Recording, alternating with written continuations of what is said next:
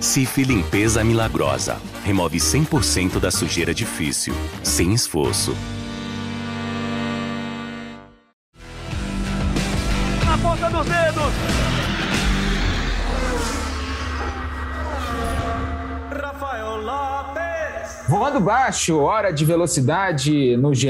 Globo, mais um podcast na ponta dos dedos, onde a gente comenta tudo sobre o automobilismo mundial, Fórmula 1, Copa Truck. Nesse episódio em especial, a gente vai falar bastante de Copa Truck. Tem etapa inédita em autódromo que vai estrear no automobilismo brasileiro no próximo fim de semana, lá na cidade de Lima Duarte, em Minas Gerais. Daqui a pouco a gente fala mais um pouquinho sobre isso. Mas antes da gente começar a falar sobre isso, claro, vamos apresentar aqui nossos convidados. Eu sou Rafael Lopes, claro, estou apresentando esse podcast enquanto o Bruno Fonseca, né, nosso titular, está de férias. E os nossos convidados, começando com a Bruna Rodrigues, ela que é lá do GE. Globo, escreve muito sobre automobilismo, um dos melhores textos da internet, vai muito longe na profissão, com certeza. E, claro, agora um TCC pronto e aprovado, né, Bruna? Seja muito bem-vinda aqui ao podcast Na Ponta dos Dedos. Obrigado, Rafa. Obrigada, galera. Vou estar com vocês mais uma vez. Finalmente acabou esse processo de, de, de, conclusão de curso. Aí, vamos conversar um pouco né, sobre essa, essa reta final de campeonato da Fórmula 1 aí. Acabamos, faltam seis etapas. Vamos conversar também sobre um pouquinho do, do nosso esporte aqui no Brasil, né? A gente conhecer um pouquinho mais. E aí, vamos lá, vamos nessa. Boa, Bruna. E vamos então a gente começa agora a apresentar nossos convidados. Primeiro, um grande amigo já de longos anos aí no jornalismo, um cara que escreve é, em revista aqui no Brasil também, é, é o cara que é responsável pela parte de imprensa da Copa Truck atualmente, um apaixonado por Fórmula 1, Bruno Vicária. Seja muito bem-vindo aqui ao Na Ponta dos Dedos. Fala, Rafa. Fala, galera. Muito obrigado pelo convite. Um episódio bem interessante, porque a gente tem muita coisa legal para falar. E só para só a gente, eu falei que ele escreve em revista, ele escreve na edição brasileira da Karen Driver, né? uma revista especializada em, em carros, né? e também tem uma parte muito boa de automobilismo, inclusive com presença de fotógrafo brasileiro em quase todas as corridas de Fórmula 1, com o Luca Bassani e o Beto Issa. Então, vale a pena dar uma olhada depois lá. Karen Driver, é, onde o Bruno Vicária escreve. Tem edição impressa e edição online. E o nosso convidado de hoje, claro, grande piloto, 44 anos, começou a carreira no kart aos 15 anos, foi campeão pernambucano em 1995, bicampeão do Norte e Nordeste, 96 foi para a Fórmula 3 italiana, depois voltou para o Brasil, uh, competiu na, na Copa Palio, na Copa Corsa, foi para os caminhões, né? ganhou dois títulos na antiga Fórmula Truck, agora bicampeão, atual bicampeão da Copa Truck, pernambucano Beto Monteiro, um dos melhores pilotos do grid da atualidade. Não está numa temporada tão boa assim, né? mas está aí com chances de título também, chances do tricampeonato. Beto, seja muito bem-vindo. É um prazer ter você aqui no Na Ponta dos Dedos. Boa, obrigado, obrigado, Rafa, Bruno, Bruna. Prazer em estar aqui falou coisa aí que nem eu lembrava aí da minha história, hum. mas você vê que é longa. É um currículo longo, né? E eu lembro, vou te, vou te falar com a minha experiência da Copa Truck, porque eu comecei a comentar as corridas lá no Sport TV tem acho que três anos, mais ou menos, a terceira temporada que eu tô fazendo. A quarta temporada, na realidade, né? Porque foi, foi, foram teus dois títulos e o título do Roberval foi, foi, foi quando eu comecei a fazer. E eu lembro da primeira vez que eu tive no autódromo para ver uma corrida de caminhão, que foi justamente na decisão da Copa Truck há quatro anos, né, 2018 ainda. Em Curitiba. E, em Curitiba, exatamente. E uma das umas experiências mais legais, assim, eu para quem, quando os autódromos forem reabertos e o público puder voltar aos autódromos, é, vale muito a pena ver uma corrida de caminhão. Não tem nada mais impressionante, talvez só a Fórmula 1 em termos de velocidade, mas não tem nada mais impressionante aqui no Brasil do que um caminhão de 4 toneladas e meia passando a 200 por hora na tua frente. É, absur é, absurdo. É uma, é uma experiência absurda. Eu recomendo quem gosta de corrida, vale a pena dar um pulo nos autódromos brasileiros quando eles reabrirem, obviamente, para ver corridas da Copa Truck, né? E esse ano, inclusive, vai ter um encerramento de novo em Curitiba e deve ser, infelizmente, a última corrida do autódromo, né? É, infelizmente, né? A Truck, que tudo isso que você falou, né? Eu faz tempo que eu não consigo assistir da, a largada de, de fora da Truck, mas é, eu imagino que deve tremer o, o, chão, assim, é um negócio bem, bem diferente. Eu que acompanho corrida, né? Vou em várias corridas no, no mundo todo. É um negócio, assim, realmente impressionante a Truck. Ontem eu estava comentando que talvez os pilotos é, deveriam ter uma experiência de andar num caminhão. é, ou público de acompanhar uma prova de perto para ver o, o, quanto é bacana assim de perto. É, em primeira Aí mão, gente... talvez tenhamos público em Curitiba, estamos vendo, porque é, como a gente é o último evento lá da história, a gente está pensando em fazer uma homenagem, uma despedida digna aí pro, o autódromo e vamos torcer para que a gente consiga ter público na última etapa. Não depende da gente, né? Mas vamos ficar na torcida, seria uma coisa bem legal. É, e como a gente está vendo que o futebol já está reabrindo, eu acho que Curitiba também já vai autorizar a ter público no futebol. Então, como o automobilismo ainda é mais tranquilo em termos de distanciamento, né? É um autódromo gigante, né? As arquibancadas ali de Curitiba são muito grandes, dá para você fazer um protocolo legal de distanciamento, daria para ter público no final, torcer para que a prefeitura lá de Pinhais, né, que não é Curitiba, né, Pinhais libere público na última corrida do ano. A gente vai torcer, vai ser uma, uma festa legal para encerrar o autódromo de Curitiba. Mas agora a gente começa a falar de Copa Truck. Nessa, nesse final de semana a gente tem a etapa de Lima Duarte, é o Autódromo Potenza, estreando no calendário nacional. Primeiro grande evento realizado nesse autódromo, né? É uma grande incógnita, acho que ninguém conhece tão, é, tão bem assim a pista. Já deve, o Beto, pelo que eu soube, já teve até uma chance de andar lá de carro, né? Carro normal, mas não, não, não, não teve. Não, ainda. não, não, esse, assim, faz tempo assim que eu não me lembro de ir no autódromo sem conhecer ele. É, assim, até uma, uma situação diferente, né? Eu nunca tenho dado de nada lá. Estranho, porque ele está em todas, né? é, mas esse realmente é um que eu fiquei devendo a visita. e esse e, e, é legal, né? Porque no, legal, de certa forma, né? É curioso. Melhor a palavra melhor é curioso, porque a gente está indo para a última penúltima etapa do ano num circuito novo em Lima Duarte, um autódromo novo, né? Que foi construído Sim. recentemente, 3.200 metros. E a gente vai para a última etapa do ano lá em Curitiba, da, da Copa Truck, com um autódromo que está se despedindo, vai virar um empreendimento imobiliário, é um autódromo particular, o Autódromo Internacional de Curitiba, e os donos optaram por vender ali para uma incorporadora e aí vão fazer um condomínio, um bairro planejado, pelo que eu vi dos projetos lá.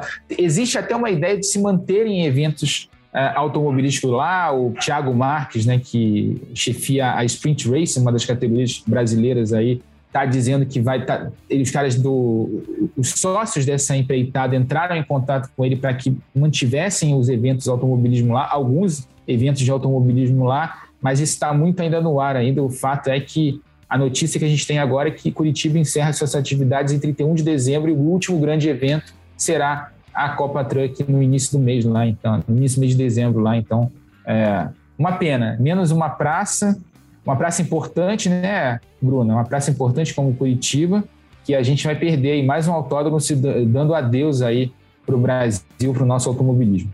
É, por ser um autódromo particular, a gente não tem muito o que fazer a não ser aceitar a decisão. Aí você vê a foto, a maquete lá do, do projeto, na verdade eles vão fazer um lago no lugar.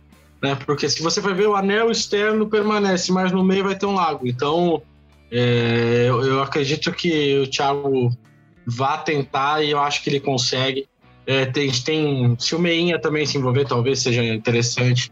Porque tanto ele quanto o Meinha, eles têm sede lá, né? Apesar de que o cartódromo também vai para o espaço, mas as equipes continuam ali na região. Eu não sei né, se as equipes estão conversando entre si, porque essa, essa notícia meio que. A gente já estava meio que velando o autódromo há alguns anos já, né? Desde Desde 2016 que a gente ouve essa história, já que o autor não vai embora. Aí teve toda a confusão dos proprietários, de tragédia familiar ali, né? Quem quiser se aprofundar, é só dar uma pesquisada. E eu achei até incrível a gente ter mais três anos de corrida, né? A gente encerrou a temporada de 2018 lá. A gente faz o único evento nacional que correu lá em 2018. Né? Aí, em 2018, com a pandemia, a gente acabou usando com mais intensidade. E é uma pena né, ver que a gente vai perder mais um espaço aí para especulação imobiliária. É, Bruna, a gente vi, viveu essa experiência aqui no Rio com Jacarepaguá, né, que também foi vítima da especulação imobiliária, virou primeiro foi mutilado lá antes da, do Pan-Americano de 2007, é, com a construção daquele do, da que hoje é uma a Geunesse Arena, né, ali na, no, no Parque Olímpico, o Parque, o Parque Aquático Maria Lenk.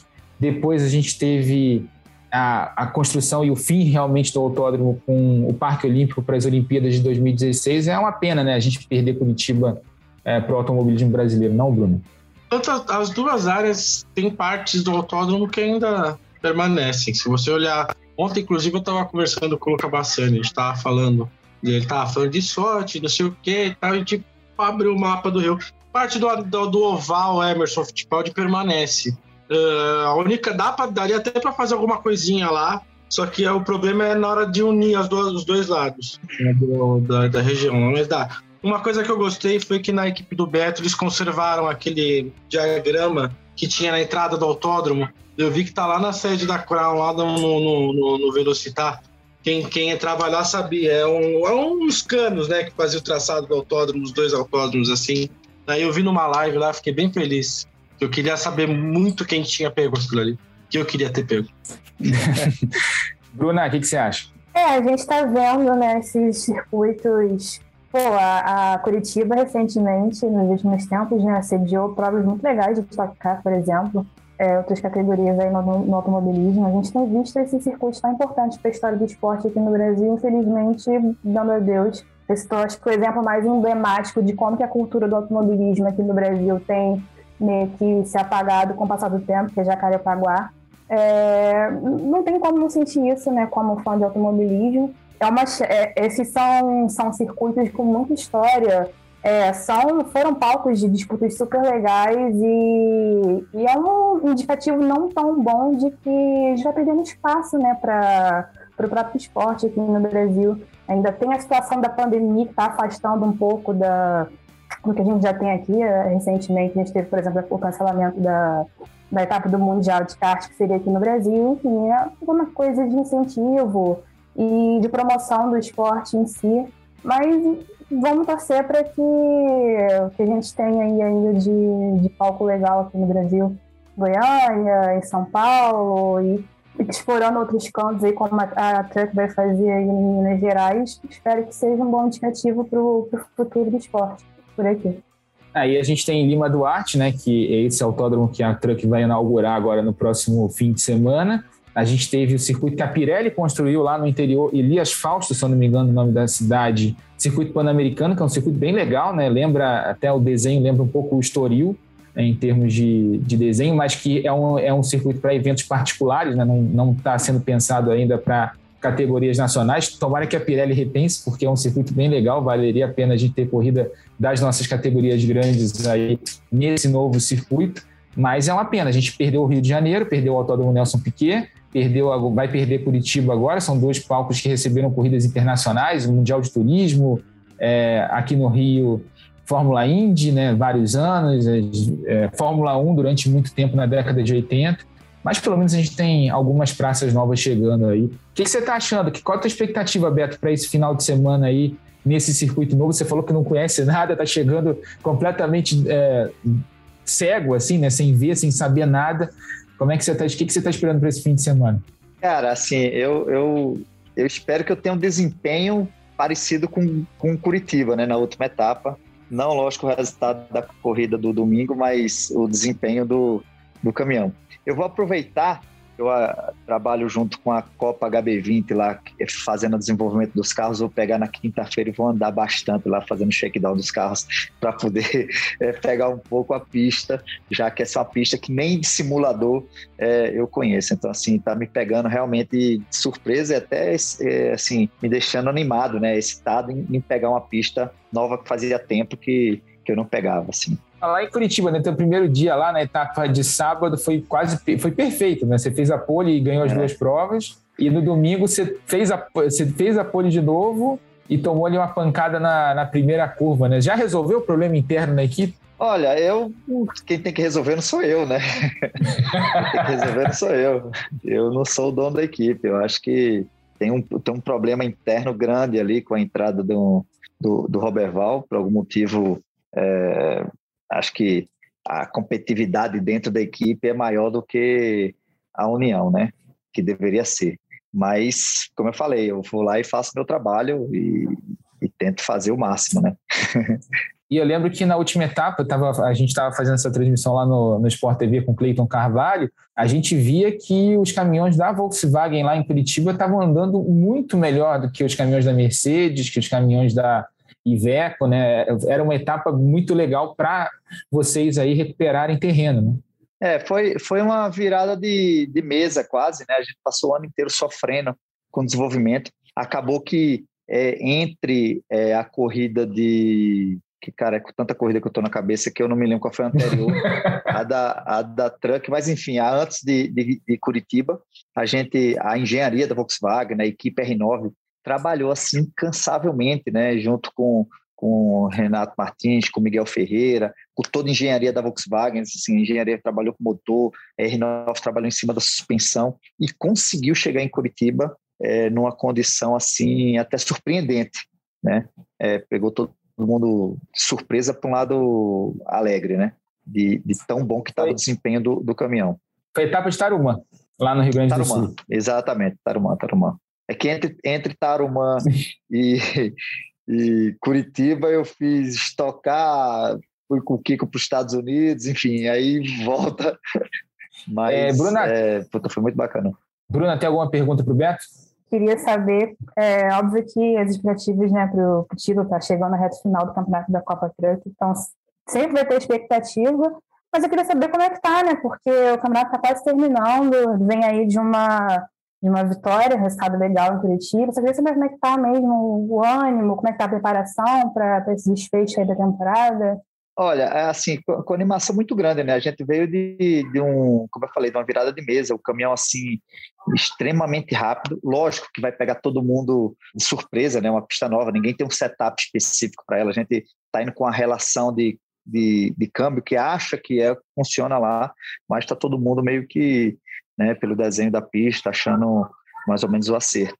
É, então a expectativa é muito boa, né? Já que a gente conseguiu evoluir, né? Com algumas situações para etapa de Curitiba. Em relação ao campeonato, o fato é que eu precisava muito de um bom resultado no domingo também, para sair de lá bem vivo no campeonato. O fato é que agora a gente não depende da gente, né? Por mais que você faça, depende de maus resultados dos outros, que na real eu não costumo muito apostar nisso, até porque né, a Mercedes vem fazendo um, super campeonato né, de, de resultados. Então, assim, realmente está difícil, mas o que me resta é lutar e tentar dar o máximo de resultado até, até o final do ano. E, cara, então a pergunta aí para o Beto. Beto, como é que você avalia agora que a gente está terminando a temporada esse novo formato de pontos corridos? O formato de Copas é, ele não premiava muito a constância, que sempre foi o forte da Mercedes, né? Que ele sempre é, o, o André e o, o Ciro, eles acabam sendo azarões, né? Sempre acabam tendo problemas. Mas na parte da constância, a Mercedes é muito boa e eles estão conseguindo abrir uma boa vantagem. Como é que você vê isso, esse novo formato, que é a primeira vez que ah, a gente está ele? Ah, é, é, legal. Eu acho que o campeonato de, de Copas, para falar a verdade, foi muito bacana. Eu ganhei os últimos dois campeonatos, mas se você vê os resultados meus de ponto corrido, talvez não precisava sofrer na última etapa do ano, né? Acabou que com, comprime mais todo mundo, traz, trouxe um, um Danilo Dirani no, no, ano passado como terceiro no campeonato, não participou das duas etapas, conseguiu entrar numa Copa, quer dizer, é, acaba, eu acho que fica bacana esse formato, você consegue ir para uma final de campeonato com bastante gente, mas é, talvez seja mais justo o ponto corrido, porque premia quem faz o trabalho é, durante o ano inteiro, né? Então, eu acho que os dois formatos são muito bacanas e premia é, quem fizer o melhor trabalho no decorrer do ano. A parte dos descartes, como você analisa? Né? Porque você é um das pessoas que, foi, que está sendo prejudicada pelo descarte, né? Até porque se ele foi é. desclassificado nas corridas do ele não pode descartar esse resultado, né? É, isso, isso até está sendo, tá sendo para mim um pouco injusto, porque depois da primeira etapa foi mudada a regra. Então, se eu estou na regra atual, eu, eu em vez de duas desclassificações, eu teria uma só. Né? E eu poderia descartar um, um zero, que eu não posso. É, talvez se fosse uma questão de eu, de eu brigar ou, ou de brigar ainda até, até o final do ano, conforme seja o campeonato, porque é como se na primeira etapa valesse uma regra para mim e o resto do ano não, não valesse mais. Eu confesso que o meu entendimento não é justo, mas eu faço parte deles, mas não sei como é que é isso é, judicialmente, né? Então, isso é uma questão que, que depois eu, é, eu gostaria de saber. mas está difícil, mas assim, Beto, não é? Está sofrido. Mas o Beto está disputando também esse ano a Copa Truck, né? Ele é o atual bicampeão da categoria, como a gente já falou. Mas ele também está correndo a estoque, está fazendo a primeira temporada completa dele pela equipe Crown Racing, né? Carro 88 da equipe Crown Racing, e está mostrando uma evolução bem legal ali ao longo da temporada. Tem constantemente passado para o Q2 ali nos, nas classificações, andado próximo do Cacabueno, que é companheiro de equipe dele, pentacampeão da categoria. Beto, como é que você está fazendo, como é que está vendo a tua temporada nesse ano da Stock Car? Como é que está sendo o aprendizado e a adaptação? Olha, eu, eu vou te falar que está acima da minha expectativa, né? É, por conhecer tanto é, de fora Stock Car e saber da dificuldade que é, da competitividade. É, se você me dissesse no começo do ano que eu ia estar tá agora é, classificando próximo do Kaká, é, já classifiquei na frente dele, é, com, com, bons resultados, entrando para o Q2. Eu não imaginei antes da metade do ano é, entrar no Q2. Assim, eu queria lutar para entrar no Q2 próximo do final do ano. Eu já entrei algumas vezes. Então, assim, para mim está muito acima da, da expectativa, né? É, tanto é que você olha aí estreantes como eu, como o Felipe Massa, o Tony Canaan, o Hunter, assim, é difícil chegar, assim, não importa da categoria que você vem, você vê a dificuldade que é estocar, mas para mim está muito excitante ao mesmo tempo, é, pelo fato de depois de tanto tempo de carreira você está aprendendo coisas novas, né, situações novas. O carro é extremamente, eu não diria complicado, mas talvez muito técnico, né? O carro muito particular em, em relação a outros carros que eu guiei. É, apesar de ter já feito algumas etapas da Stock Car, mas esse é, um, é uma, uma, versão nova, né, é, da Stock Car diferente do que era antes. Então, para mim, está sendo um, um, aprendizado muito bacana, assim, acima da minha expectativa, como eu falei, e estou aprendendo bastante e curtindo muito também. Isso, isso eu também tenho que, que falar, sabe, que foi tudo graças ao Grupo Universal Automotive. Eles que tiveram essa iniciativa de dizer, pô, você topa fazer as duas juntas? Eu fiz, cara, tô dentro, imagina se eu não ia topar. Até se fosse de jato para a lua, eu estava dentro. E tá com presença ilustre nos boxes, né? Você tá com Ingo, Paulão e Chico toda etapa, né? Pô, a torcida que eu tô tendo, cara. Os caras que foram inspirações para mim, né? Eu acompanhei o Ingo, o Chico, o Paulão, desde cedo, e ter esses caras é, trabalhando ali. O Grupo Universal teve uma, uma, uma iniciativa bacana, porque o Brasil é, não é muito de reconhecer a história dos seus atletas, né? Assim, dar o respeito que, que se merece. E o, o Grupo Universal é, teve essa iniciativa de promover e, e, valorizar, que é o mais importante, né? Esses caras que, que foram que foram e são monstros, né, do, do automobilismo. Acho que isso é, é muito bacana, assim. É, parabéns para a Universal que fez, que teve essa iniciativa. A gente vai ter etapa do Veloticar da Stock Car daqui a algumas semanas. Nesse fim de semana, a Sport TV 2 mostra ao vivo no domingo, a partir de 1h45 da tarde, a etapa da Copa Truck lá em Lima Duarte. Autódromo Potenza estreia no calendário do automobilismo brasileiro. Vou estar ao lado do Cleiton Carvalho na transmissão de novo, lá para fazer essas duas corridas da Copa Truck no próximo domingo. Mas agora a gente vai mudar um pouquinho de assunto, vamos falar de Fórmula 1. Final de semana passado não vou dizer que pegou fogo porque choveu, né? Mas pegou fogo assim mesmo. Grande corrida lá em Sochi. Acho que isso é uma. Bruna Rodrigues, eu acho que isso é uma frase que a gente não está acostumado a ouvir, né? Boa corrida em Sochi. Boa corrida em Sochi, boa corrida na Espanha, boa corrida só em circuitos assim. Em Ricard. Exatamente, na França, que acho que nunca teve uma prova tão empolgante no, desde que o ciclo voltou para a Fórmula 1. É, esse, essa temporada tá, tá, assim, coisa de outro mundo, tá, tá uma delícia. A gente tinha de referência, né, na Fórmula 1 recente, era a temporada de 2012, ali, o Vettel, o Alonso, ali, o Hamilton, na McLaren ainda. Agora a gente pode finalmente desapegar desse passado e falar, cara, a gente está vivendo, a gente está testemunhando uma disputa incrível, fenomenal entre dois pilotos, assim, o maior de todos, cara com sete títulos de um lado e um do outro lado, um piloto que futuramente só Deus sabe o que ele vai alcançar, porque o potencial é gigantesco, né? Que é o Verstappen.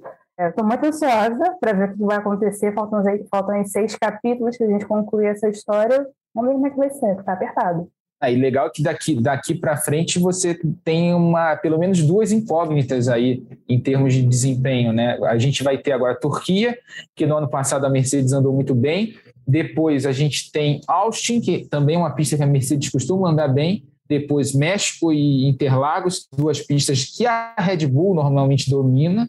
Depois a gente vai para as duas grandes interrogações do calendário. Qatar, que ainda não está confirmado, mas deve ser confirmado nos próximos dias no circuito de Losail, né, onde a MotoGP normalmente corre já há alguns anos, e o circuito de rua, que não é de rua, da Arábia Saudita, lá na cidade de Jeddah, né, na, é, um circuito que também ninguém sabe como é que vai ser. Eu vi hoje até um, uma volta no circuito que ainda está em obra, tá, a obra está bem atrasada, até diria, não sei se vai dar tempo de ficar pronto, mas os, os nossos queridos sheiks lá da Arábia Saudita vão dar um jeito de botar esse circuito pronto a tempo da penúltima corrida do ano. E Abu Dhabi, que no ano passado deu Max Verstappen num indício do que aconteceria nessa temporada Red Bull ali, já com o carro mais focado em 2021, ganhou a corrida até com certa folga lá em Abu Dhabi. Mas nesse fim de semana, Beto, centésima vitória do Lewis Hamilton, um segundo lugar do Max Verstappen depois de largar de último. Rapaz, que corrida, né? Olha, corridaço, assim, fazia tempo que, que não me trazia. Algumas corridas, né, já vem me trazendo muita atenção é, para você acompanhar a prova inteira. E essa foi, foi sensacional, com um final ainda mais dramático, né? Eu acho que, que eu queria dar minha opinião aqui. Muita gente falou, pô, mas ele não devia ter ficado, devia ter entrado no box. Mas, cara, na situação dele, talvez eu tivesse tomado a mesma decisão de ficar na pista, porque eh, ninguém imaginava que ia cair aquela quantidade de água. Talvez a equipe pudesse ajudar um pouco mais com a informação ser mais incisiva de só entra que você não vai dar conta de guiar com a água que vai vir. É, mas, cara, naquele momento ali, com a vitória para vir e tudo, talvez a, as emoções deixem escapar algumas atitudes mais precisas, né? Mas é, impressionante, né? É, talvez a gente como a Bruna falou, a gente está vivendo um momento histórico, né? A gente assistir a centésima vitória de um piloto, né? É, talvez a gente é, não esteja vivo para ver alguém fazer isso de novo, né? É, numa situação como foi. Então, é, o Hamilton sempre fantástico, muita gente falando, eu vi muita gente comentando que ele fez uma corrida morna que estava ali, mas, cara, tudo muito calculado, né? Na hora que precisou ser rápido, ele foi extremamente rápido para poder chegar e tentar, tentar a vitória. Acredito que numa situação de seco ele não ia conseguir, mas que ele estava é, rápido o suficiente para brigar por ela, estava, né? E o Max, que juntou aí é, um pouco de, de sorte com a velocidade dele e chegar no segundo lugar aí, que para ele foi sensacional para a situação que estava largando em último. E, cara, eu até brinquei que no, no, texto lá que eu escrevi no Voando Baixo, que a corrida teve dois vencedores, né? o Hamilton e o Verstappen. O Hamilton, porque ganhou efetivamente a prova e chegou à centésima vitória, e o Verstappen, que numa corrida que parecia que ele ia ficar é, lá atrás, né, não ia conseguir chegar tão próximo assim do Hamilton, aquela chuva no fim da, da, da corrida que bagunçou tudo, acabou colocando ele na segunda posição. É isso mesmo? É, sorte de protagonistas, né? São. É, eles têm estrela, ainda mais esse ano, eles estão com estrela. É, e ainda contam com a burrice alheia, porque é, para mim a culpa foi do Norris completamente. Você tem a sua principal referência. O terceiro colocado está 50 segundos de você. Sua principal referência que está atrás de você entra. O cara tem oito títulos mundiais. Você vai ficar na pista? Você podia ter parado na volta seguinte, você voltava na frente. Dava, dava para ter feito isso, né? É. Mas é assim, a teimosia faz parte do aprendizado, né? Eu garanto que ele vai ser uma pessoa completamente diferente depois dessa, vai parar e pensar mais. E você via que ele estava afobado, né? Na, na, até nas próprias. Quando ele mandou o cara calar a boca, eu só balancei a cabeça na hora, pensei, aí vai dar ruim. Eu também não imaginava que ia chover tanto, mas a partir do momento que o Hamilton parou, se ele parasse na volta na frente, na, na volta seguinte, ele ia voltar na frente, ia estar tá tudo maravilhoso. Sorte dos dois protagonistas, né? A gente tá curtindo uma disputa que a gente não vê faz muito tempo, de carne e unha, né? Todo mundo ponto por ponto. Lembra muito Schumacher e Hackney no fim dos anos 90, né? 98, 2000, foi bem assim, bem apertadinho. Tá gostoso de ver, apesar de que a corrida, no, num certo momento, eu fiquei meio com preguiça de assistir. Mas aí, quando começou os avisos ah, de chuva, de chuva, aí, aí a coisa ficou interessante. Eu achei legal o Beto trazer essa visão de piloto, porque teve muita controvérsia né, em relação a essa decisão que o Norris tomou ali de entra, não entra, entra, não entra. É, eu acho que eu não me coloquei no papel de julgar ele, porque eu realmente acho que é uma situação muito difícil, embora o ideal seja você ouvir a equipe, né? Equipe falar com radar, com pô, galera experiente, com equipamento que pre consegue prever o que vai acontecer em situações na corrida. Mas esse é o tipo de situação em que ou o piloto se consagra, pô, o cara é um gênio, tomou ali, a, assumiu no peito e, e tomou atitude e tal, salvou a, a resultado da prova, que nem o próprio Hamilton fez na, na Alemanha em 2018, que ele, a equipe queria que ele parasse, falou, não, não vou, não, não, não vou, e não foi, e aí o Vettel bateu o resto da história, mas também poderia ser um, uma situação em que poderia levar a ruína do, do cara, e foi justamente o que aconteceu, né? A chuva apertou inesperadamente e o resto a gente viu ali no, no domingo. Ele não estava numa posição de arriscar, né? É diferente do, é. do Rubinho, que do o nada Rubens chegou ganhou assim, já né? primeiro. O Rubens ganhou assim, né? Arriscando, né? Mas é, mas é, mas no... eu te falar, Vicário, o que eu acho que, que aconteceu é que a, a, o aviso de chuva é que iria começar a chover leve no final da corrida, daqui a 10 minutos, faltavam três voltas. Assim, a equipe não falou assim, ó, vai chover torrencialmente. Torrencialmente você tem que entrar, não tem jeito. Se vai chover daquele jeito, ele com a situação de chuva que estava ali, ele abriu um segundo e meio do Hamilton. Eu falei, meu, o cara vai parar, mas nunca que ele chegue em mim. Eu tenho certeza que esse foi o pensamento do, do, do, Norris. Ele não imaginava que ia cair aquele tamanho de água, achou que a chuva ia ser. Até porque quando o Hamilton entrou, nos pontos que estavam molhando, deu uma parada um pouco. Assim, por mais que voltasse, uhum. voltar naquele nono, não esperar que vinha uma pancada. Por isso que quando eu falo que faltou informação da equipe, dizer assim, cara, entra que vai cair muita água. Ele não tinha essa informação, a informação era aquela chuva que estava acontecendo. Então, acho que ele foi muito nessa linha aí, entendeu? É, faltou, é, explicar, faltou explicar pelo macro da corrida, né? Que o terceiro colocado estava é. um, um, quilô, um, um universo atrás. Né? Que é, no máximo ele poderia nem... perder a vitória, mas ele não ia perder o pódio. No, no fim, ele acabou chegando em quinto. É, teve uma cagada aí também, porque ele não queria nem ouvir o que os caras falavam, né? O cara falava, ele, não, cala a boca. Então, assim, teve a parcela dele também. Ele não tinha, ele não tinha como é que passar. É, exato. A situação toda foi um pouco. Meio, todo mundo ficou perdido, né? Você vê que a Mercedes foi, o, foi a Mercedes que insistiu para o Hamilton parar, ele também não estava muito afim. Aí na Red Bull, na, na RBR, foi o Verstappen que, que pediu para parar, ó, o tempo tá legal não, vamos parar. O próprio Max ele falou depois da, da corrida que ele viu que se ele tivesse parado um pouquinho antes, tipo, uma volta antes, ele ia estourar o intermediário, porque a pista ainda não estava naquela situação. Então, realmente foi um momento. Foi, foi roteiro de filme mesmo, foi uma coisa assim, inesperada, pegou todo mundo de surpresa. Ali falou mais alto experiência, falou mais alto também suporte da equipe, que foi uma coisa que realmente faltou para o Lando Norris. É, era um momento mesmo da equipe forçar, cara, vamos embora, a situação, o tempo está mudando vai ficar legal não, entra logo. Mas, enfim, é, acho que foi, valeu como experiência, foi a primeira vez dele nessa situação de brigar por uma vitória, numa situação também de tomar uma decisão, assim, é, sendo, sendo redundante, decisiva, e então acho que isso tudo valeu também para a gente ver né, o, a centésima vitória do Hamilton num roteiro de filme, uma coisa espetacular, assim, virando, mudando tudo no último segundo, mas, enfim, acho que valeu principalmente a experiência para o Lando Norris, ele vai, com certeza, usar essa experiência em outro momento, que vai ser super legal da gente acompanhar também. Queria colocar aqui a questão do Lando Norris, como vocês todos falaram muito bem aqui. É, primeiro, a relação que o Hamilton tem com o engenheiro dele com o Peter Bonington, né, o Bono, como ele chama, porque o Bono ficou insistindo, cara, entra, vai chover, entra, vai chover, entra, vai chover. Na quinta vez que ele insistiu, o Hamilton pensou, não, realmente, vou entrar, porque se, se eles estão falando tanto assim, é porque é, vem alguma coisa por aí e vale a pena eu parar.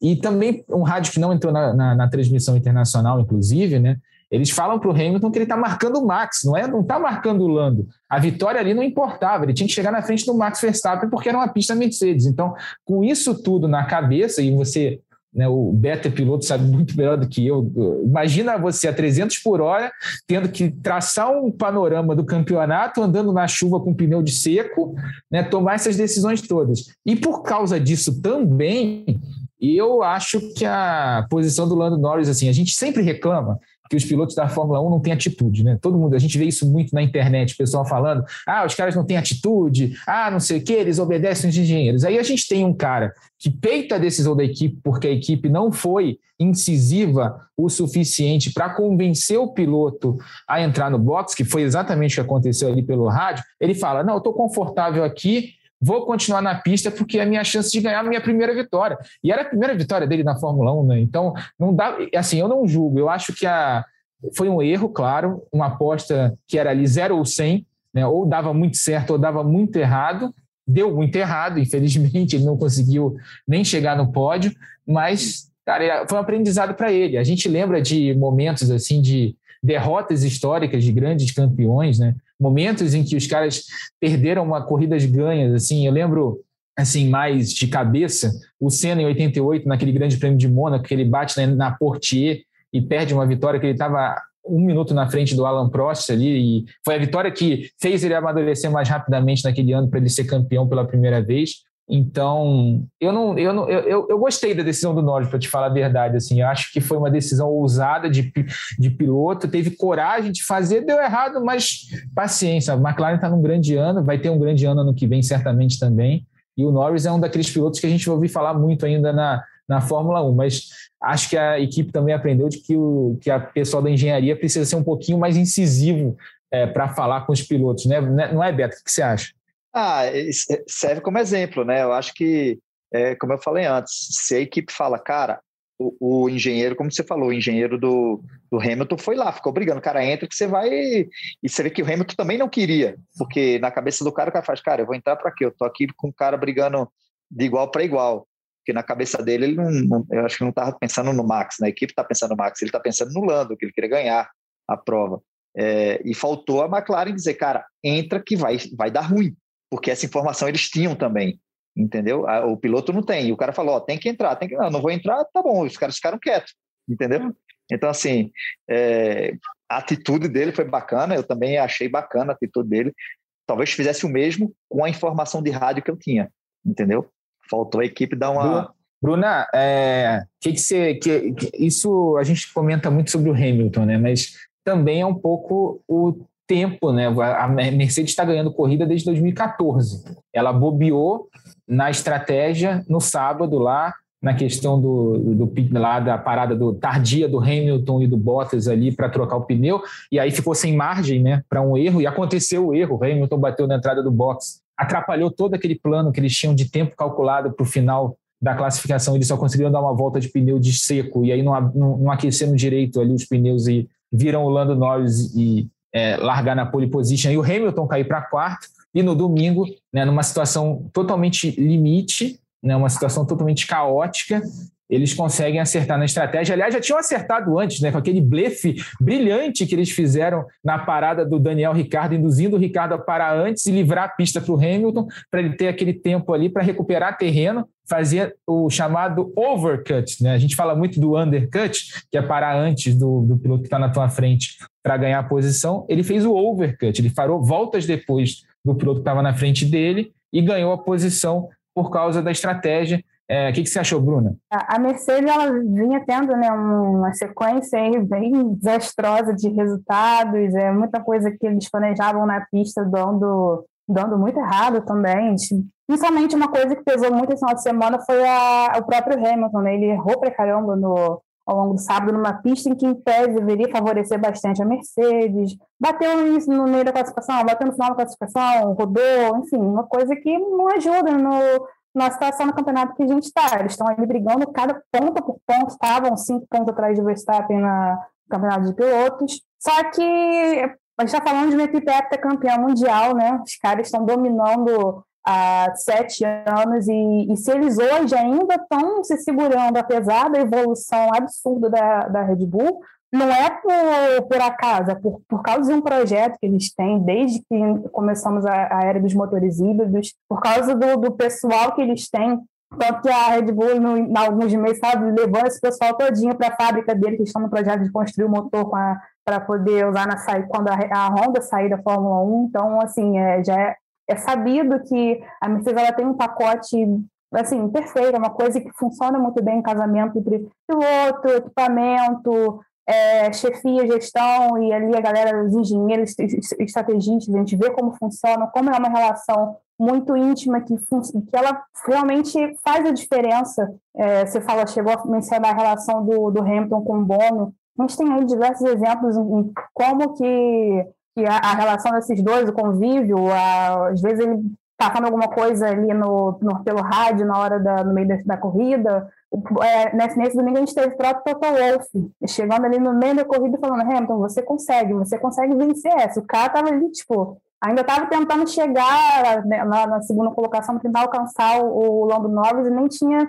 chance, talvez, de ele conseguir passar se não fosse a chegada da chuva que veio de surpresa no, no final da prova. Então, assim, eu acho que nisso que a Mercedes pode se sustentar para poder manter viva a chance de ganhar o Octa esse ano. Ano que vem muda tudo, a gente não sabe como vai ficar, vai ser uma incógnita, mas acho que esse ano está sendo o, é, é, o ano que está sendo colocado à prova esse, todo esse conjunto que a, que a Mercedes construindo ao longo dos últimos anos e o resultado tem sido, apesar da ameaça da, do Verstappen e da Red Bull, o resultado tem sido dessa prova muito bom. Ver que funciona mesmo. E você vê como virou uma questão de honra essa decisão de título desse ano, né? Porque pro meio da, pro, no meio da corrida, o Toto Wolff entrar no rádio do Hamilton duas vezes seguidas para falar com ele e dar confiança para ele ali naquele momento da prova, quer dizer que realmente virou a questão de honra. Não é só o Mundial de Construtores que importa para a Mercedes, não. Nesse ano eles querem também, é, mais do que nunca, ganhar o de pilotos, até por toda a rivalidade que foi construída ali ao longo desse ano com a Red Bull, com as declarações do Marco, com as declarações do, do Christian Horner também. Mas, Vicária, deixa eu trazer um outro lado da Mercedes. A gente falou do, do acerto da Mercedes, mas a gente vem de duas corridas que favoreciam amplamente ao carro da Mercedes, Itália e Rússia né, o circuito de Monza, o circuito de Sochi, mas em que na Itália Hamilton ficou fora por causa daquele acidente com Verstappen, e, na, e lá em Sochi é, a vantagem que poderia ter sido maior para o Hamilton por causa da troca de motor do Verstappen não foi tão grande assim quanto a equipe esperava, né? O Hamilton foi primeiro, o Verstappen foi segundo, então a Red Bull meio que saiu como vencedora dessas duas corridas na disputa pelo título, porque minimizou ao máximo os danos que ela podia ter depois dessas duas provas. E o Hamilton ainda vai ter que trocar o motor uma vez, né? então vai ter que cumprir a punição que o Verstappen cumpriu na, na Rússia. Então a questão é ver também quando que a Mercedes vai fazer essa troca, se vai ser agora numa dessas duas próximas provas, que são circuitos que favorecem a ela, ou, ou que o carro dela se encaixa bem como Turquia e Austin, ou se vai, vai deixar para o México, que é uma pista totalmente Red Bull, até pela questão da altitude, né? Um carro que mais eficiente aerodinamicamente na altitude se sobressai mais. O que, que você acha, Ricardo? Eu acho que a gente tem uma, uma questão nesse campeonato que ela é tão importante quanto a pista que funciona para qual parte aerodinâmica, motor, etc., que é o inesperado. Né? A gente teve muitos campeonatos onde todo mundo chegava até o fim, não tinha abandono, não tinha quebra, não tinha acidente, não tinha toque, não tinha nada. Agora, esse ano é um ponto fora da curva. Né? A gente teve acidentes diretos entre líderes do campeonato. A gente teve casos como no, no Azerbaijão, que foi aquela corrida maluca, né? Que o Max Verstappen tinha perdido tudo na batida e o Hamilton errou, putz, a coisa voltou, né? Eu acho que. Eu também não, não, não consigo muito me basear nessa parte que cada pista favorece cada piloto, porque a gente está vendo que se, essas escritas estão sendo quebradas nesse ano muitas vezes, né? Então, o mais legal de tudo isso é que tá ao contrário dos últimos seis anos, tá incerto, a gente não sabe quem vai ganhar, a gente não sabe quem vai ser campeão. Eu acho que essa parte mais legal da temporada de 2021, até porque o ano que vem a gente sabe que pode mudar tudo, né? Por isso que acho que a Mercedes quer tanto ser campeã logo, porque ela, ela sabe que ano que vem ela pode se ferrar. Né, como aconteceu com muitas equipes em mudanças de regulamento. Ah, tanto a Mercedes quanto a própria Red Bull, né, que nesse ano, depois de apanhar durante sete anos ali para a Mercedes nessa, nessa era híbrida, né, finalmente conseguiu fazer um bom carro, né, com a estabilidade do regulamento, impediu que o Adrian Newey fizesse aquelas loucuras que ele faz é, no, no, no, desenvolvimento do carro, né, e aí com uma, um regulamento mais estável, o regulamento se encaixou com o carro dela e ela tem uma chance de ouro ali para ser campeã também com o Verstappen, né? É, o regulamento estabilizado permite com que as pessoas consigam tirar um pouco da diferença, né? A gente vê a McLaren nessa evolução que ela tem nos últimos anos. É, esse é o lado bom da, da estabilidade do regulamento, né? Você tem uma equipe que pode começar bem, mas as outras vão chegando. Né? A gente chegou num ponto que a gente não tem mais quase para onde correr no desenvolvimento desse carro. Né? Todas as equipes, pelo menos as que têm condições, elas extraíram o máximo deles. E isso, tá, isso que está gerando esse campeonato tão bom também. Para encerrar o assunto Fórmula 1, Beto, eu queria saber uma coisa de você, mas sem ficar em cima do muro. Você é Team Hamilton ou Team Verstappen? Cara, é difícil, mas eu sou Hamilton. Vai torcer nesse final de temporada para o Hamilton, né? Vai ser uma. É. Dos títulos que ele ganhou na Mercedes, vai ser o mais difícil, certamente, né? É, eu acho que ele. É, é, eu, eu acho que ele tem que bater logo esse recorde, porque depois vai ficar mais difícil para ele, entendeu? Então ele bate logo esse, ganha mais um, que está próximo, porque eu não sei, eu concordo com o Bruno, acho que é, tem uma chance aí de, de, não vir com tanta força mais a Mercedes como vem nesses últimos anos. Então, para encerrar essa jornada, eu estou torcendo para ele. É, ainda mais que a gente tem, como bem disse o, o Vicária, né, a gente tem a questão do. Nessas mudanças de regulamento, a gente sempre tem troca de força. Acho que as duas últimas grandes mudanças de regulamento, a gente teve a Brown GP em 2009 sendo campeã com o Jenson Button, e 2014 a Mercedes dominando o campeonato com Hamilton em primeiro e, Verstappen, e o Rosberg em segundo, né? Então tem isso aí. Bruna, mesma pergunta. Team Hamilton ou Team Verstappen? Vai, dá, dá sem ficar em cima do muro. Para quem me conhece, essa é quase uma pergunta retórica, mas. Assim, óbvio que a Red Bull é, merece muito, o Max ele merece absurdamente, é a melhor temporada dele de longe, a equipe conseguiu, depois desses anos todos, só como coadjuvante no campeonato, no campeonato, conseguiu resgatar um pouquinho né, daqueles anos de ouro ali entre 2010 e 2013, a gente viu um vislumbre, pode voltar a liderar o campeonato depois de tanto tempo. Então, assim, ó, seria muito legal se esse projeto, esse todo esse trabalho fosse coroado, fosse premiado no final desse ano. Mas, sempre tem mais, é, o trabalho que a Mercedes também vem fazendo nesses últimos anos, esse é o último ano né, com o atual regulamento da Fórmula 1, é, é, o homem que o Hamilton ele pode conquistar o título que vai colocar ele definitivamente como o maior campeão de todos os tempos da categoria. É, e além disso, para mim pesa muito também a postura que a Mercedes vem adotando na, nessa rivalidade com a Red Bull ao longo dessa temporada. É uma coisa que para mim falou muito mais alto. É, a Red Bull fora das pistas, ela não teve um comportamento muito legal, citando né, aquela uma rivalidade que, que passou um pouquinho do tom, que eu acho que inferior um pouquinho uma disputa tão legal que a gente está podendo acompanhar esse ano. Então, para mim, pesando isso tudo, e claro, considerando a pessoa que o Hamilton é também, e tudo que ele faz dentro e fora das pistas, e os 300 milhões de recordes que ele já quebrou ainda está quebrando esse ano, eu sou muito Hamilton. E, cara, foge não, vai lá, sem ficar em cima do muro. Não, eu sou Team Treta. Eu. eu tô torcendo pro Verstappen porque eu tô cansado de ver o Hamilton ganhar toda hora, não tenho nada contra ele. Mas eu acho que uma renovação seria boa para Fórmula 1, ainda mais no auge de uma rivalidade. Não, eu gostaria, acho, acharia legal ver o Hamilton quebrar os títulos, mas quebrar vários recordes. Mas eu acho que essa disputa incendiária tá fazendo muito bem pro campeonato. Então eu sou a favor da, do que todo mundo pegue fogo. É, para o apresentador não ficar em cima do muro, eu ia falar exatamente o que o Vicária falou. Eu sou Tim Briga. Eu quero que os dois se estapeiem até a última corrida do ano e, se possível, decida na última volta da última corrida lá em Abu Dhabi. Se bem que Abu Dhabi não é das melhores pistas para encerrar o campeonato, mas que o Esse campeonato ano, até... que tá.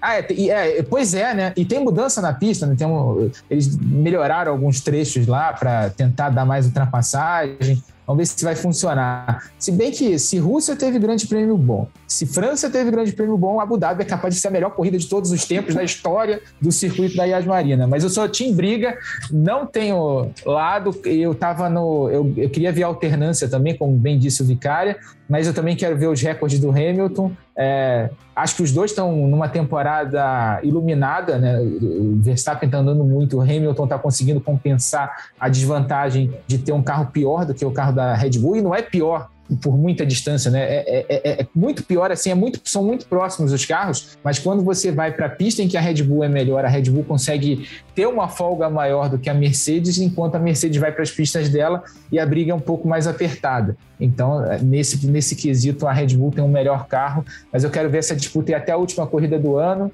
o que der, se der Verstappen tá legal, se der Hamilton tá legal, eu quero ver a emoção até a última corrida do ano. Beto, obrigado aí pela tua participação na, na, na ponta dos dedos. Venha mais vezes. Foi ótimo estar contigo aqui. Boa sorte lá em Lima Duarte nesse fim de semana. Um abraço. Valeu, obrigado aí, obrigado pelo convite aí. Valeu a todos. É sempre bom aprender assim, né? Ouvir bastante informação, é, é bacana. Obrigado aí. Conversar sobre corrida é sempre legal, né? Vicária, obrigado de novo.